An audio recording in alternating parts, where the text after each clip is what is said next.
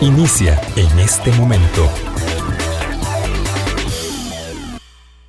Colombia. Con un país en sintonía, son en punto las 8 de la mañana. ¿Qué tal? ¿Cómo están? Muy, muy buenos días, bienvenidas, bienvenidos a nuestra ventana de opinión. Hoy es lunes 12, 12 de abril Claro, por supuesto que hoy es lunes 12 porque mañana es 13 de abril y yo tengo una cita impostergable, ineludible, una cita a la que voy a acudir no solo en tiempo, antes del tiempo por aquello. Todos los oyentes ya lo tienen en su agenda.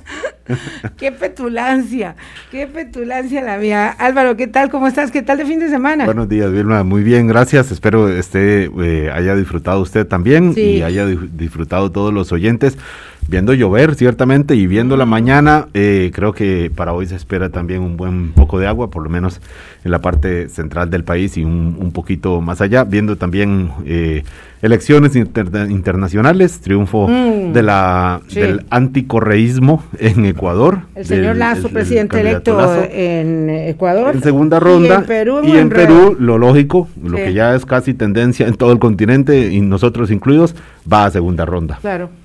Sí, en Perú muy complicado. No se sabe bien, no está claro bien entre quiénes, pero segunda ronda eh, habrá, indudablemente. como casi que podremos adelantar sí, es un calendario electoral muy movido en América Latina este 2021.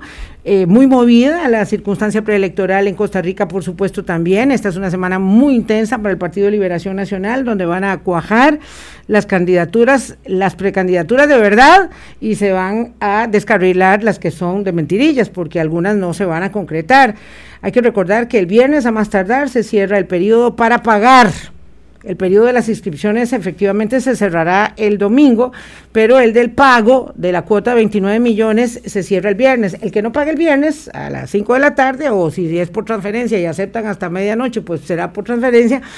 Eh, ya no puede participar. No, se vale, no puede ir no se vale inscríbame y después pago, ¿no? no, señor. No, no, no, no, se puede inscribir y después pagar.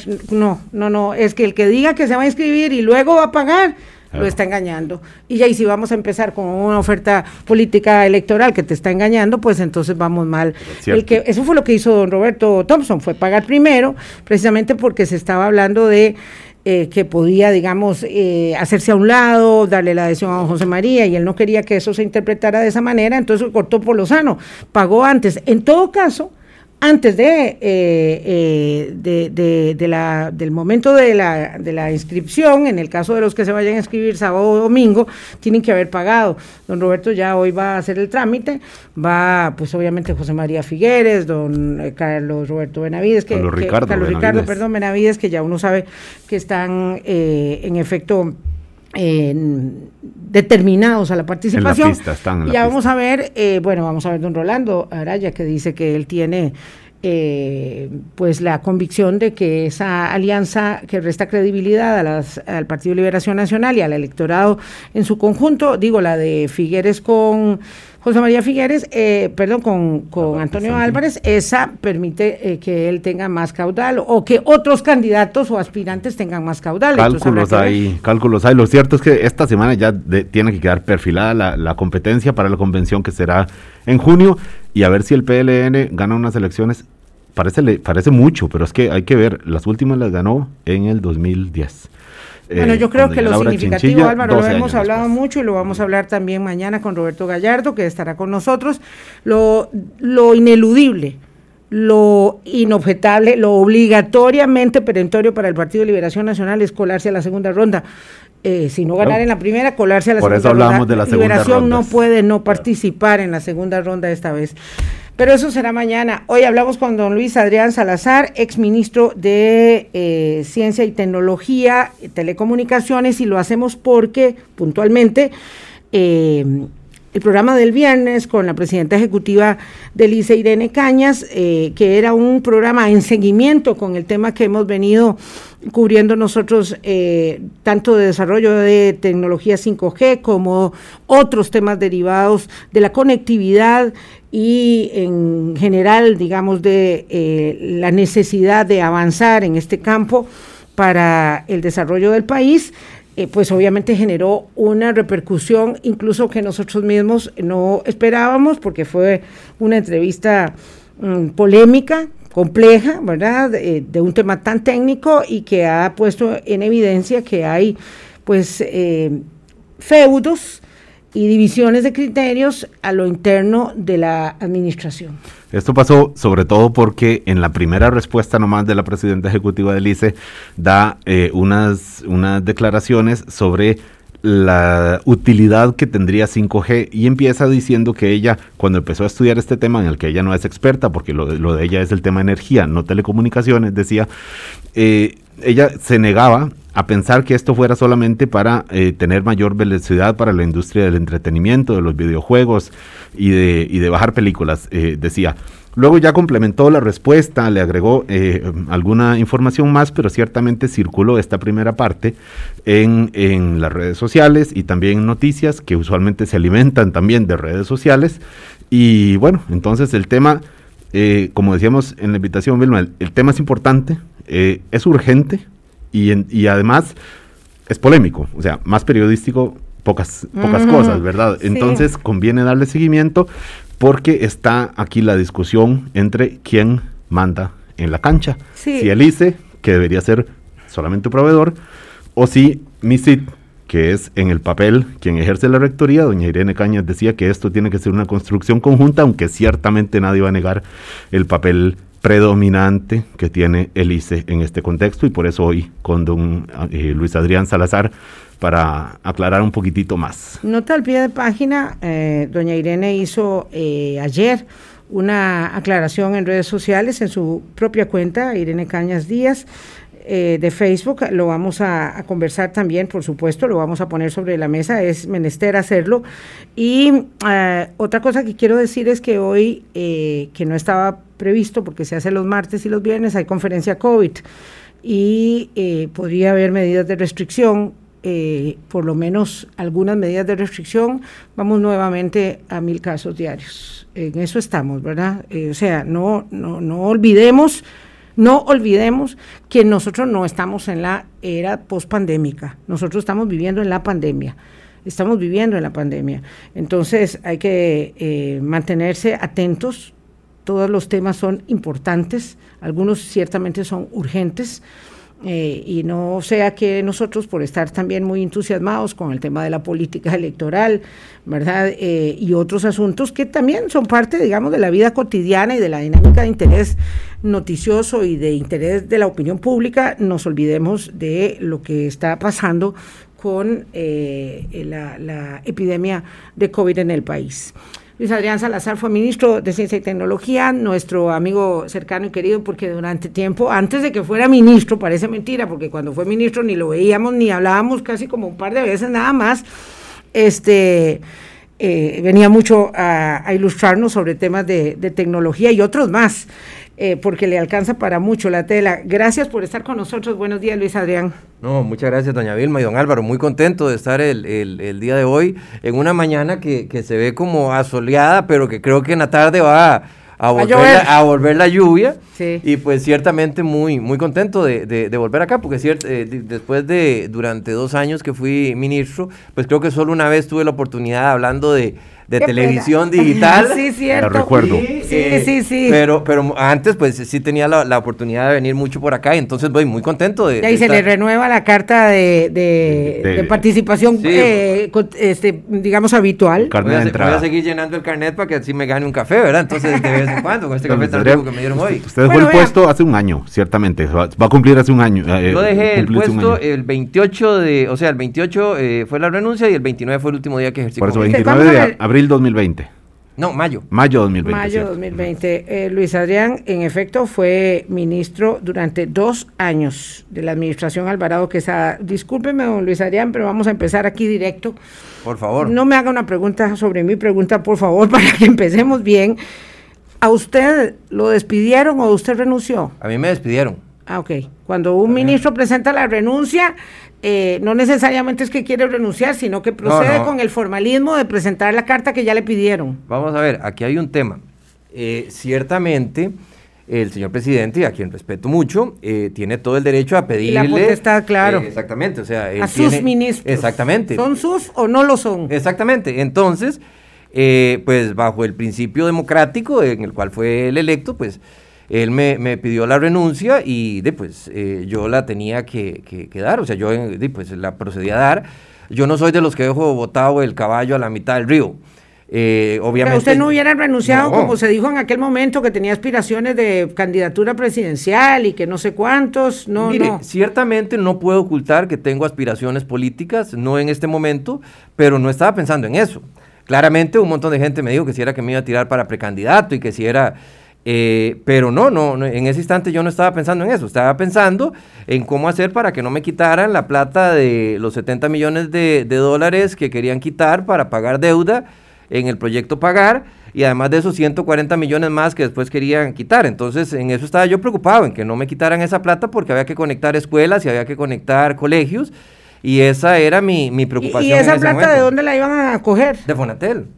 Porque de hecho el proyecto Pagar que se, que se eh, presentó llevaba y eso ha quedado nada. Sí, eso no, no, no, yo creo que ya eso, se, eso ya no se va a hacer. A mí me encanta, hay una cosa que, que, vieras que, que, a mí me gusta y es saber que al final de todo, de pues eh, me dieron la razón, porque no usaron la plata para eh, pagar deuda y ahora pues entonces de manera muy vehemente se solicita que se ejecute la plata de Fonatel. Entonces a, mí me parece eso muy bien. O sea, o sea, lo que dice usted es que está satisfecho porque a pesar del trago amargo de la salida, usted tenía razón en su planteamiento. Sí, y, y si usted me dice, me dolió y claramente, y si yo amaba lo que hacía, y, le, amaba pues, profundamente lo, el, el, trabajo que estaba haciendo y lo estaba haciendo con toda la transparencia, la convicción, porque adicionalmente a eso he de decirle que si algo yo pude aprender es que el Ministerio de Ciencia, Tecnología y Telecomunicaciones es un ministerio maravilloso que tiene gente maravillosa,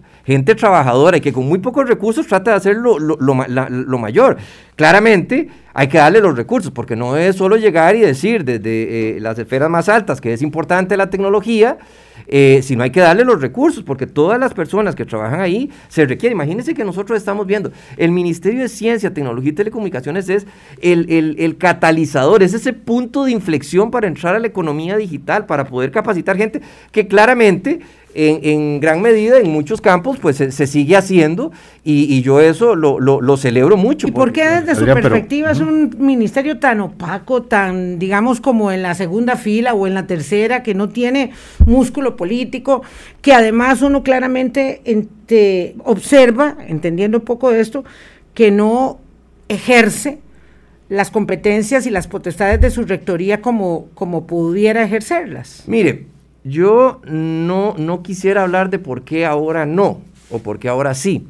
Yo lo que le puedo decir es que mientras yo estuve, junto con el equipo que, tenía, y ahí he de decir que tanto eh, don Edwin Estrada, que fue un extraordinario y el mejor eh, viceministro de telecomunicaciones que ha tenido este país, junto con la actual ministra, que en aquel momento era la señora viceministra, pues hicimos cosas muy bonitas y entonces de, pues mi, mi, mi punto fue resultados, resultados, resultados. Y con el equipo extraordinario de directores, directoras, gente que... Pues entonces... Eh, ahí la, la, la, fuerza que se ejercía para estar presente, para que las cosas sucedieran, para ser protagónicos, para tratar de apegarnos a la agenda nacional, era fundamental y eso creo que fue lo que ayudó que en ese momento pues estuviese eh, el ministerio como, como, como un ministerio que se veía, que se, que se trabajaba y que además de eso pues estaba en, en la picota del quehacer nacional. Don Luis Adrián, pero no dejaba de verse el MISID como se ha visto durante muchos años. Un ministerio de segunda línea y eh, lo decíamos el otro día, como se ha visto el Ministerio de Salud hasta hace dos años, cuando el mundo era otro, era el Ministerio de Salud era como, eh, era de, de, esta segunda línea o por ahí. ¿Qué eh, por más, y yo entiendo que estando, habiendo estado usted ahí, usted dice que le dieron toda la prioridad y todo el entusiasmo, como se le, además se le escucha en su forma de hablar ahora mismo, eh, ¿por qué desde fuera? O si es desde gobierno central, desde medios de comunicación, eh, no sé, opinión pública, actores políticos, que se seguía viendo y se sigue, sin temor a equivocarme lo afirmo, como el, el ministerio que, bueno, que ahí está y que tampoco es tan, tan trascendente. Eso es muy sencillo, don Álvaro, porque no es prioridad del presidente o la presidenta de turno. O sea, porque para que algo, vamos a ver, para que un ministerio tenga la relevancia suficiente, tiene que tener una línea directa de eh, prioridad política. para que todos los demás eh, puedan trabajar en función de la posibilidad de, apoyar los diferentes desarrollos de, un ministerio. Entonces, cuando un ministerio es prioridad política, cuando un tema es prioridad política, eso permite que las, las demás instituciones trabajen en una co-creación de valor con propósito, como ah, eh, menciono yo, y prueba de ello es, por ejemplo, veamos el plan de descarbonización. El plan de descarbonización es una prioridad de este país y entonces, pues, todo mundo trabaja en función de. Lo único es que yo siento que el, el y pensemos en el 2022, el candidato o la candidata a la presidencia de la República, que no ponga como prioridad los procesos de digitalización, los procesos de telecomunicaciones, que no sepa que la inteligencia artificial es fundamental para el desarrollo económico, que no sepa que la igualdad de oportunidades entre niñas y niños al acceso a la tecnología es fundamental, no tiene nada que hacer. Porque eh, además del problema fiscal, la adopción tecnológica transversal para poder desarrollar los diferentes sectores es esencial y fundamental. Si no lo hacemos, estamos dejando a Costa Rica relegada. Y muchas veces suena, mire, es que eh, eh, nadie se puede quedar atrás. Pero eso no puede ser un cliché, o sea, eso tiene que ser una realidad. O sea, una decisión país, una política pública entendida esta como qué decide el país que debe hacer. Claro, como se ha visto en el sector de educación, en otro momento decía invertir, invertir en educación era, bueno, construir escuelas, era de aulas. y pabellones, los baños de las escuelas, una canchita, ahora invertir en esta infraestructura educativa, lo hemos visto durante los últimos meses ya con este proyecto, por ejemplo, de la red del Bicentenario, es construir, por ejemplo, posibilidades de Internet de alta velocidad para una interconexión fluida para desarrollar programas educativos informatizados, digitales y que haya vida en el mundo virtual, realmente vida educativa, me refiero, más allá de el entretenimiento, por supuesto, que también es una industria y es parte de la economía también.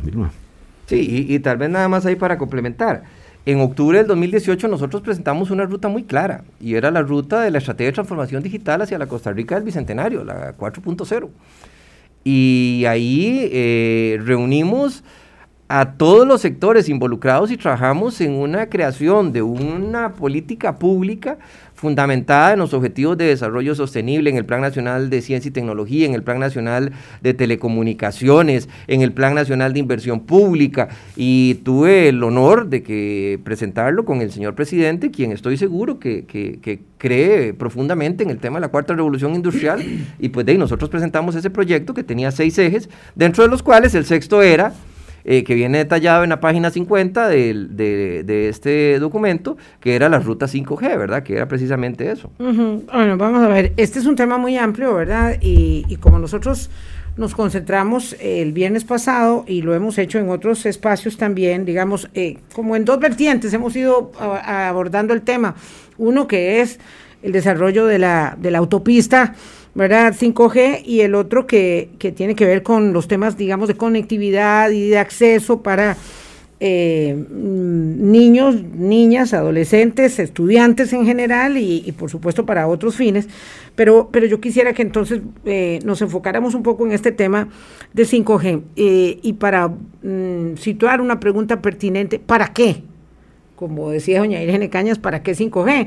¿Para qué es que el país tiene que pensar en desarrollo de la tecnología 5G y pues probablemente antes de desplegar la autopista, porque no vaya a ser que nos suceda como nos pasa con algunas obras de infraestructura, ¿verdad? Que se empiezan a hacer y no se tienen los planos, entonces, eh, ¿verdad? No se puede hacer una, una carretera con un dibujo a mano alzada, sino que hay que tener unos planos eh, establecidos, saber dónde van las expropiaciones, dónde va la reubicación de los servicios públicos, en fin, yo como digamos conozco muy poco de esta materia, trato de evaluarlo con la infraestructura eh, vial eh, o de compararlo para poder hacerlo comprensible para mí misma y los demás. Entonces uno dice, eh, en, cuando se habla de que nos estamos quedando un poco atrás, cuando se habla de que para qué es que lo queremos, deberíamos estar en efecto, y ahí yo coincido con doña Irene, pensando en una hoja de ruta. pero claro, el tema de la hoja de ruta es una, digamos, mm, mm, eh, un elemento significativo, tanto como, y ahora vamos a verlo eh, complementariamente, la rectoría que debe eh, llevar adelante el Ministerio de Ciencia y Tecnología en este, en este campo para saber hacia dónde es que vamos. ¿Para qué 5G, Adrián? Mire, ¿para qué 5G? 5G es necesario para la construcción efectiva del sistema de carreteras digitales indispensable para poder integrarnos de manera asertiva en economía digital. En un mundo donde cada vez más el talento y el conocimiento son ejes esenciales para el desarrollo de los países donde las tecnologías emergentes y disruptivas, tales como la inteligencia artificial, el Internet de las Cosas, la robótica, la computación en la nube, son áreas fundamentales para el desarrollo y creación de posibilidades y oportunidades en campos como la pesca, la agricultura, el emprendimiento. Es exactamente esa carretera que nos permite de manera eh, a nivel celular tener vías hiper rápidas que nos permiten entonces integrarnos asertivamente en esa economía y no quedarnos atrás y no quedarnos relegados y además de eso lograr las capacidades para poder nosotros poner ese liderazgo que hemos tenido en desarrollo de conocimiento como un baluarte en los siguientes años. Eso es exactamente para eso es que se ocupa 5G. Cosas decía don Adolfo eh, Cruz. Adolfo Cruz. Ah, Vicepresidente de Camtic. Eh, don Adolfo Cruz, que por cierto estuvo en el programa aquí hace, más, hace un mes aproximadamente, decía cosas que probablemente hoy, lunes 12 de enero, no se han inventado, pero que todos sabemos las pequeñas revoluciones de la tecnología que ocurren en algún lugar del mundo cada día. Mire, que no se han inventado, pero en las cuales se están trabajando, ¿verdad? Y eso es eh, el tema, que el tema es... Que se están inventando todos los días. sí, o sea, es que, vamos a ver, los procesos de construcción de conocimiento, de innovación y de generación productiva no paran. Y adicionalmente a eso vivimos en un mundo globalizado que es 24 por 7 y donde la aceleración de la utilización tecnológica va a un ritmo exponencial. Entonces, para eso es que ocupamos 5G, o sea, porque no nos podemos quedar atrás, porque eh, alguien me preguntó ayer, ¿y qué es lo malo de 5G? Porque yo puse un post donde mencionaba algunos de los eh, elementos que yo considero y que se consideran a nivel mundial que son esenciales. Y entonces me decía, ¿y cuáles son los malos? De quedarnos fuera de darnos cuenta que, si nosotros no tomamos las decisiones asertivas, de, pues nos vamos a quedar eh, fuera. Y para esto hay algo que es esencial. Ningún operador es el que genera la política pública. La política pública la genera el Poder Ejecutivo por medio del Ministerio de Ciencia, ah, Tecnología. ¿En la teoría o en la práctica? ¿Ah? ¿En la teoría o en la práctica? No, no, no. Habiendo usted estado en el MISIT. Tiene que, ser en la teoría y en la práctica, en ambas. Entonces vamos, digamos, aterrizando. 8.22, tenemos que hacer una pausa, 8.23 ya, y eh, caemos en el punto medular.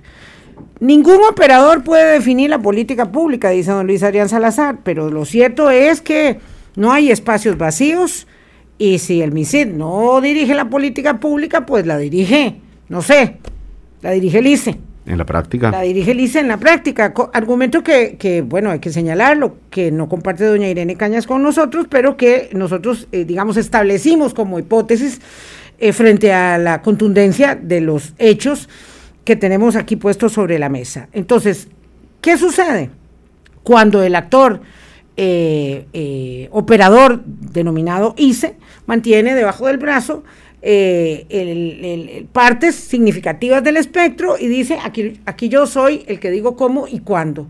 Y el MISID dice, bueno, yo me espero, yo me espero, cuando usted me lo diga, me lo puede contestar, me lo puede decir mañana, me lo puede decir el otro mes, y no lo dice, y no lo señala.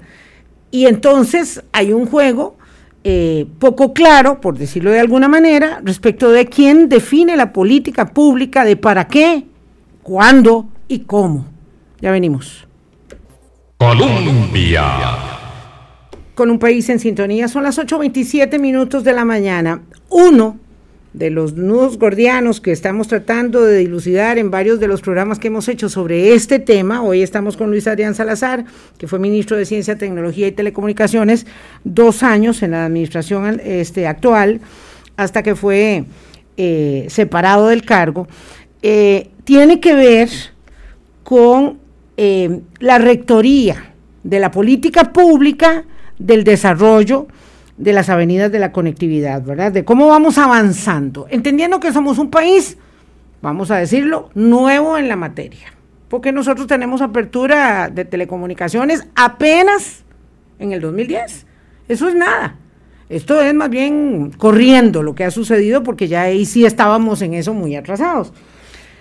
Pero nosotros queríamos entender qué pasa con la devolución de algunos de los segmentos de las frecuencias del espectro radioeléctrico que tiene en su poder el ICE y que la tiene asignada. Vamos a ver, aquí yo quisiera que usted nos explicara si hay una, hay una eh, mm, digamos, un choque de eh, legislación, de normativa, cuando el ICE mantiene asignadas frecuencias por 99 años ¿verdad? Eh, eh, y otros operadores juegan con asignación de frecuencias por 10 años o 15 años, entiendo, con renovaciones parciales.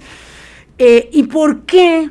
¿Y por qué las frecuencias del espectro que deben estar en poder del MISID porque son un biel de manial del Estado costarricense y no en poder de un operador, ¿por qué están en el poder de ese operador y por qué no se le entregan al Ministerio de Ciencia y Tecnología y Telecomunicaciones, lo cual es como el nudo gordiano. Y si cuando usted fue ministro, don Luis Adrián, se lo pregunto con toda amplitud, usted me dirá qué contesta y qué no, ¿ustedes hicieron algo por eso? ¿O ahora es que dicen los actuales jerarcas que lo sustituyeron a ustedes, que están como viendo a ver qué empiezan a hacer? Porque aquí todo el mundo que viene dice que va a empezar a hacerlo. Muchas gracias. Vea, primeramente pensemos, nada más muy rápidamente, que el espectro radioeléctrico, imaginémonos una carretera en el cielo que tiene diferentes carriles. Por cada uno de esos carriles viajan diferentes tipos de carro. Entonces, en algunos viajan motocicletas, en otros automóviles, en otros camiones, en otros eh, autobuses. Esos tipos de carretera y esos tipos de automóvil se fijan por estándar a nivel internacional. Entonces se dice, bueno, eh, además de eso, a cada una de esas carreteras tienen un, número, ¿verdad? Entonces hay algunas que son diseñadas para autobuses, hay algunas que son diseñadas para, para camiones. En Costa Rica, las frecuencias de 2.6 y 3.5 son frecuencias que están en manos del grupo ICE y que en múltiples eh, informes de SUTEL se ha dicho que hay que eh, eh, temas con la, el uso efectivo de esto. Temas es, que no se está usando efectivamente, no se aprovechan suficiente. vamos a ver. Entonces, cuando se... Eso es del 2012, ¿verdad? Y hay un, informe, si no me equivoco, de la Contraloría desde el 2012 y 10 informes de la SUTEL. 10 informes de la SUTEL. Pero, Ahora, perdón, Luis ¿por qué está en manos del ICE? O sea, en algún momento hubo una, una, ah, bueno, una acción. en el pasado sí, o sea, eso, ya tiene una historia donde se, pues, ah, concesionó al ICE, etcétera. Sin embargo... Eh, y no existía el MISIC tampoco. En, en, las bandas de 3.5 que se utilizaban para WiMAX, pues eh, se menciona que ya no están siendo utilizadas eh, efectivamente. Entonces, cuando yo ingreso nosotros nos sentamos muchas veces con doña Irene a, conversar y eh, ahí he de mencionar algo. Si yo entendí bien el, mensaje que dio ayer el señor viceministro de Telecomunicaciones, Ayer en el programa de Estado Nacional de la colega Liliana Carranza. Exactamente. Él no fue preciso a la hora en que mencionó que en el 2019 se habían suspendido o que se habían eh, eh, eh, cortado un poco los, el proceso que se traía sobre eso, porque eso no es cierto. El proceso de solicitar la recuperación exactamente, de la Eso se venía trabajando y se siguió trabajando y hasta donde tengo entendido y la memoria me da, la última nota que recibí la recibí en febrero del año 2020 por parte de doña Irene, donde me decía que estaban en un grupo de trabajo donde dos meses después iba a estar el, resultado del estudio que iban a hacer, ¿verdad? Ok, entonces, doña Irene Cañas, eh, presidenta ejecutiva del ICE, nos dijo aquí en el espacio nuestro que ya casi va a estar el informe, nos dijo esto el viernes, que en poco tiempo, ¿verdad? Lo va a a bueno a socializar, a este compartir. me parece, sí, sí, sí. Ella dijo que en unos meses ya casi va a estar el informe y lo va a compartir con nosotros. Usted lo que está diciendo es que doña Irene Cañas le dijo a usted en febrero del 2020 que ese informe iba a estar listo dos meses después. Eso salió en una nota que iba dirigida hacia el señor viceministro y yo iba copiado. Entonces, Eh, eso, si O sea, febrero, marzo, abril, digamos que mayo del 2020 el informe hace un año iba a estar listo. Si, más no me equivoco, eh, em, por ahí daba la, la, nota donde eh, pues se hablaba de que estaba haciendo el informe, etcétera, ¿verdad? Porque una de las cosas... Pero vamos a ver, vamos a ver. El ICE hace el informe y le avisa al MISID, mire, tal vez sí, tal vez no, se lo devuelvo, no se lo devuelvo. O el MISID empoderado en la rectoría de la, de, la política pública, dice, señores, hice, hágame el favor y me traslada a mí estas frecuencias y yo voy a decidir qué voy a hacer, cuál es la hoja de ruta, para dónde voy y qué, eh, y, y, qué, digamos, pongo a disposición del mercado, como se hizo en 2010, qué le reservo a usted, porque claro, doña Irene nos dice algo que, que, que, no, que no tiene, digamos, lugar a discusión. Es que si no se van a quedar sin, porque aquí está revuelto 5G con conectividad, se van a quedar sin conectividad los pueblos indígenas y entonces todo el mundo dice, ay no, Dios mío, eso no lo puedo permitir, eh, ni nadie quiere ser el responsable de tal cosa, aunque haya mucha gente desconectada o mal conectada. Eh, lo cierto es que las cosas como que se enredan, pero hablando de la política pública... Pero es muy sencillo, es muy sencillo de, de contestar eso hay dos posibilidades de hacerlo, o sea, o judicializarlo o y, que nos podría llevar años. Ah, bueno, ella dijo que definitivamente el ICE no va por ese camino. O él eh, puede llegar a un acuerdo mutuo.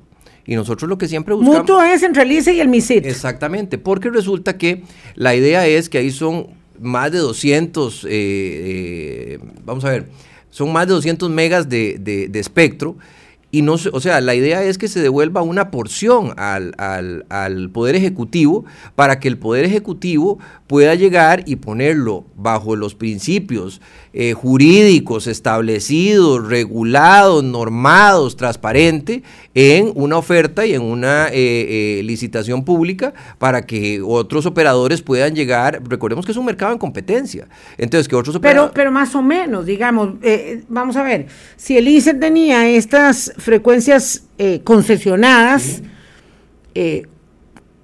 digamos, lo era porque era el, monopolio estatal, digamos, para, para el desarrollo, para el desarrollo de las telecomunicaciones del país.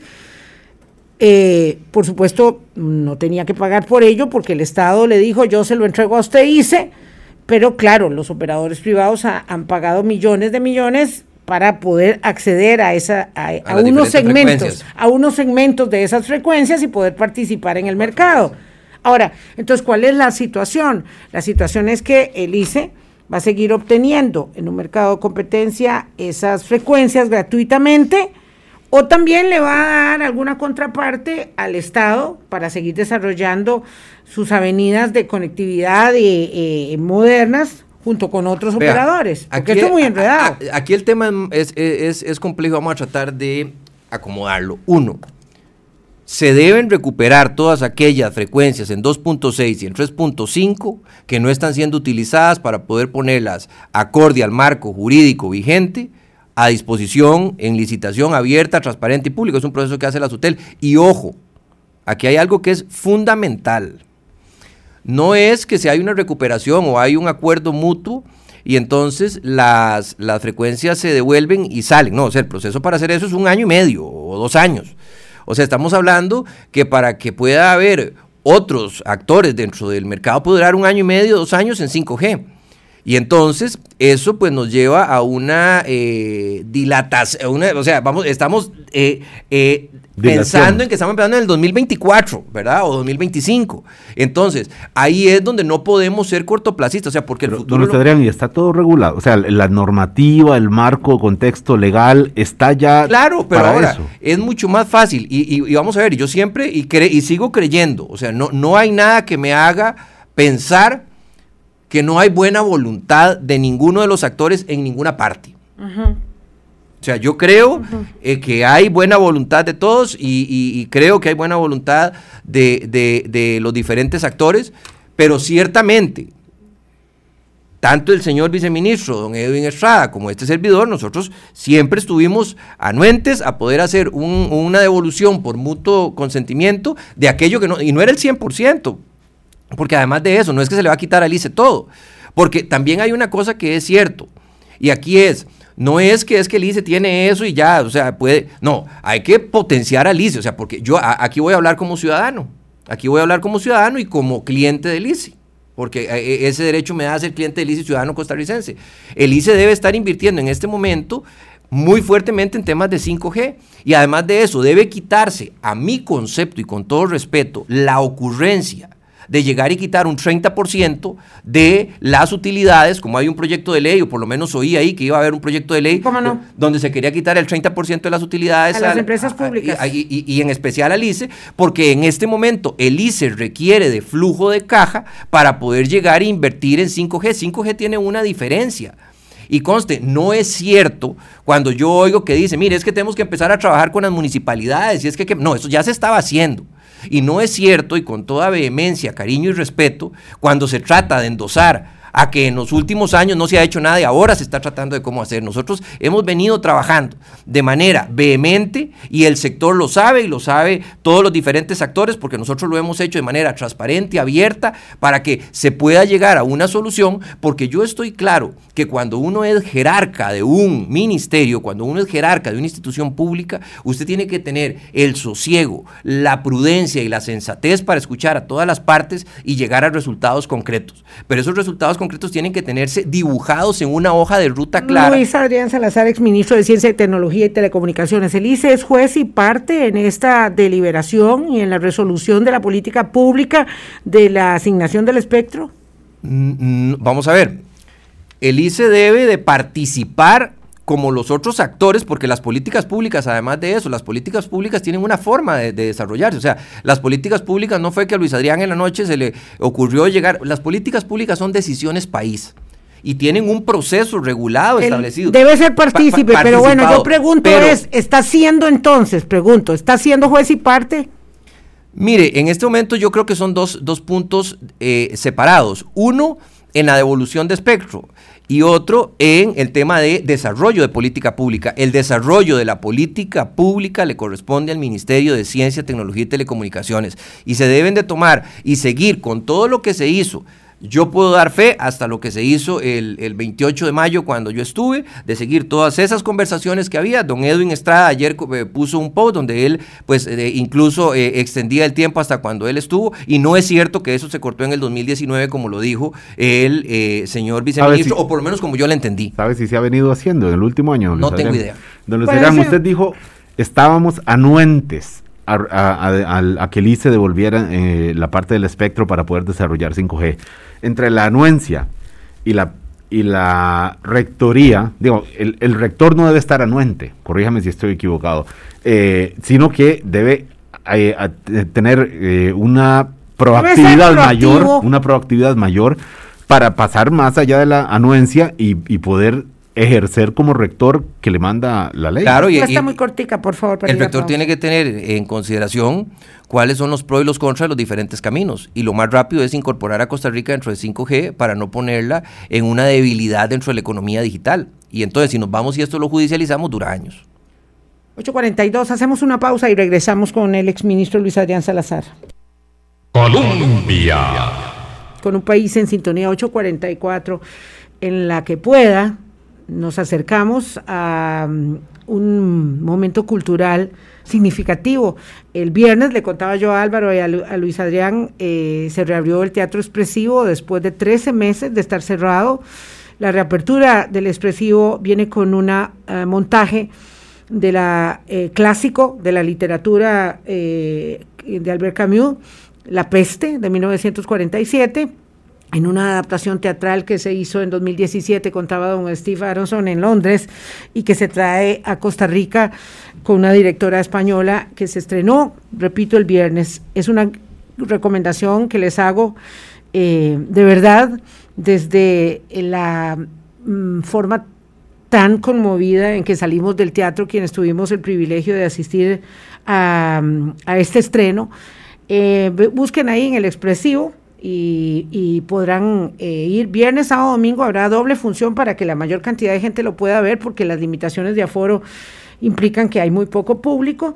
Eh, en todo caso, de esa obra vamos a hablar aquí en el programa en extenso. Vamos a ver, dice don Oscar Mesén, Luis Adrián, para seguir con el dedo en el reglón, que para que midamos el rezago que tiene Costa Rica en este tema, Nicaragua y Panamá ya tienen la posibilidad de hacer testeos con tecnología 5G y aquí aún lo estamos pensando. ¿Eso es cierto? Mire, yo es que ahora pues como me, dedico a, consultor y dar clases y leer y, pues eh, disfrutar mucho la, vida y pensar un poco en la, parte de, desarrollo personal, eh, no le he dado seguimiento a algunas cosas a ver cómo están. Sin embargo, yo confío y estoy totalmente seguro que el proyecto del Testbed 5G que nosotros dejamos caminando, y ya le voy a explicar qué es, esté pues siendo impulsado con la misma fuerza. El Testbed 5G era un modelo que nosotros estábamos haciendo entre la academia, el sector privado y con ayuda del Banco Interamericano para que operadores de telecomunicaciones, para que proveedores de equipo y además de eso, pymes innovadoras pudieran llegar y explotar desarrollos en investigación y, desarrollo, valga la redundancia, para generar innovación en 5G. Porque uno de los temas que aquí también es importante y es que cuando hablamos a la incursión asertiva dentro de un modelo de desarrollo de economía digital, estamos hablando de la capacidad de darle a las personas esa posibilidad de innovar en, una, en, un área donde hay muchísimo para, para poder, eh, eh, poder nosotros crear. Entonces la idea era que pudiéramos nosotros lograr que pequeñas empresas de tecnología empezaran a potenciar esa capacidad de desarrollo de talento en 5G. Sin embargo, pues ciertamente no sé qué pasó con esa, con esa iniciativa. Yo espero que, que vaya avanzando raudamente pero era precisamente por lo que dice el, señor que nos acompaña en, escuchándonos, porque nosotros tenemos que explotar ese conocimiento y hay países donde ya se puede. Ayer escuchaba yo en el programa de doña Liliana Carranza eh, eh, un empresario diciendo pues, que había perdido un negocio porque no tenía esa capacidad en Costa Rica de poder desarrollar pruebas dentro de... de bueno, lo que dice don Adolfo Cruz, es que don Adolfo Cruz. Sí, en don Adolfo dice que en los próximos 10 años, según el Banco Mundial, la inversión será de 13 13 trillones. No, es que, es, que uno ni siquiera se lo imagina. 13 trillones de dólares en este tema de, la, de, la, de las avenidas 5G. O sea, uno dice, wow, esto va a una velocidad. Entonces nosotros, mientras tanto, estamos pensando quién tiene la pelota y dice si jugamos en esta cancha. Es poco lo que se va a hacer en esta administración ya, porque falta una determinación política para darle al MISID el músculo que requiere. Entonces, don Luis Adrián, hay que plantar este tema y decirle a los futuros candidatos presidenciales, ¿usted qué va a hacer? con el Ministerio de Ciencia y Tecnología, porque si el Ministerio de Salud no ejerce la rectoría, como no la ejerció mucho tiempo, la ejerció mucho en los tiempos de María Luisa Ávila, lo recuerdo, eso terminó, terminó hasta que se cayó doña, no, hasta que se tuvo que ir doña María Luisa Ávila. Entonces, eh, la caja dice, no, yo no hago lo que me diga el Ministerio de Salud. Como el MINAE jamás tuvo rectoría sobre el ICE, bueno, ni sobre Recope tampoco. Eso era una, era una entelequia. Eh, eh, y ahora el Ministerio de Ciencia y Tecnología y Telecomunicaciones le falta músculo. Entonces esto tiene que instalarse en la campaña electoral para que los candidatos presidenciales nos digan qué van a hacer con un tema determinante en el desarrollo inmediato del país. A hoy día me preguntan que por qué yo estoy tan interesado en este tema. Y yo he de decir algo. Uno, no trabajo para ninguna empresa de telecomunicaciones, Dos, lo que más me mueve en este tema es que uno como costarricense no puede tener visión cortoplacista. Uno debe dejar tres elementos. Primero, uno no puede pensar en el yo y debe pensarse de manera colectiva. Segundo, no se puede pensar en el corto plazo y debemos de pensar en el tercer, en el largo plazo. Y tres, que es más importante, si nosotros no tenemos la capacidad de diálogo para poder llegar a acuerdos sobre temas tan sustantivos y poder explicar las implicaciones que esto tiene, entonces estamos cayendo en una potencial irresponsabilidad como costarricenses. Mm. Entonces, mi obligación en esto es decir que a como yo estaba en, este, en desacuerdo de que la plata de Fonatel se usara para pagar y que se usara para conectar escuelas, yo debo de ser vehemente en decir que nosotros tenemos que fortalecer el músculo del ICE, que se debe garantizar la competencia, que se debe eh, eh, permitir que todos participen, pero sobre todo, porque si esta conversación la tenemos, uno, yo, eh, nada más, cuando lanzamos la estrategia de transformación digital, yo dije que esto tenía que ser flexible y adaptable en el tiempo. Pero además de eso, que yo prefería que dijeran que Luis Adrián Salazar estaba loco antes de que dijeran que era un irresponsable. Porque si en cinco años nosotros tenemos esta conversación y no hemos tomado decisiones, ahí entonces vamos a darnos cuenta que dejamos al país rezagado y no le dimos la oportunidad de incorporarse de una manera competitiva, asertiva y adecuada a la economía digital. Adrián, tengo claro que le voy a hacer una pregunta a una persona crítica con la posición del ICE en este, en este tema. Pero ¿a qué atribuye usted esta posición del ICE? ¿Cómo se la explica? Digo, ¿es ideológico? ¿O cuál puede ser la intención? Porque uno pensaría que el mismo ICE podría aprovechar y explotar y rentabilizar y desarrollar muchos negocios en el mundo de 5G. ¿Cuál es la explicación que usted tiene para sí mismo de, la posición del ICE? Yo en esto eh, te voy a decir algo y yo repito lo siguiente, yo creo en la buena voluntad, yo creo que todos queremos una Costa Rica mejor eh, yo le tengo mucho aprecio a doña eh, Irene Cañas. Adoro y amo el Ministerio de Ciencia y Tecnología y, te repito que hay grandes personas que trabajan ahí y le tengo un gran cariño, admiración y respeto a la señora ministra. En lo personal, yo quiero nada más hacer referencia a mi carta de renuncia, donde puse, después de que me pidieron que renunciara, porque yo no hubiese dejado el barco, que había diferencias ideológicas importantes. Entonces yo creo que hay diferencias. La, la, razón aquí a don Gustavo Cortés que dice finalmente este es un asunto ideológico, igual que en la caja y recope, no importa mucho lo técnico eh, ni el mejor interés del país. Personalmente creo que, que, si existen voluntades, la cosa se puede hacer. Pero ¿sabe qué es lo que una de las cosas que no me gusta? Que, que, que cuando llega y entonces se empieza a enmarañar el asunto. O sea, hablemos, hablemos, claro. Hablemos claro, o sea, sentémonos en la mesa, eh, eh, vamos a ver, si, si las conversaciones pues se interrumpieron, volvamos a entrarnos, pongamos plazos, pero es que el tema es, mire, vea, esto es tan vital, el otro día me preguntaron qué pensaba yo cuando se robaban eh, la gente que robaba cable de sí, eléctrico. de conectividad. Yo decía que eso era igual que hacer un bloqueo a una ambulancia que fuera con un herido grave, porque de ahí dependían vidas. Mire, de esto depende nuestra educación, nuestro sistema de salud, nuestro sistema. O sea, basta leer un poquito para darnos cuenta. La semana anterior estuve participando en el foro del World Economic Forum, en la cumbre mundial del Foro Económico Mundial, y este es el tema porque sobre esto viaja, o sea, por algo existen las dos superpotencias del mundo metidos en este proyecto. Luis ya muchísimas gracias. No, con mucho gusto.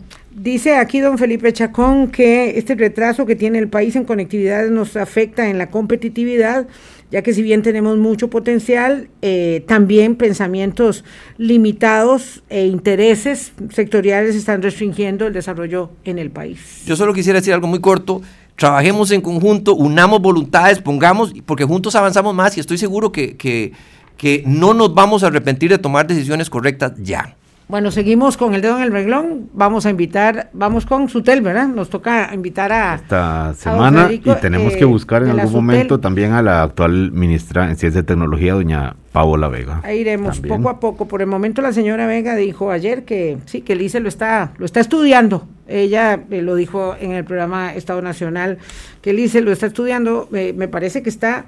Yo insisto, eh, por supuesto que doña Irene no tiene que coincidir conmigo, ni doña Paola tampoco, pero yo insisto que se está supeditando eh, la proactividad en las decisiones del MISID a lo que el ICE considere en sus tiempos y en sus plazos que debe hacer eh, o contestar para ir definiendo esa, esa política pública.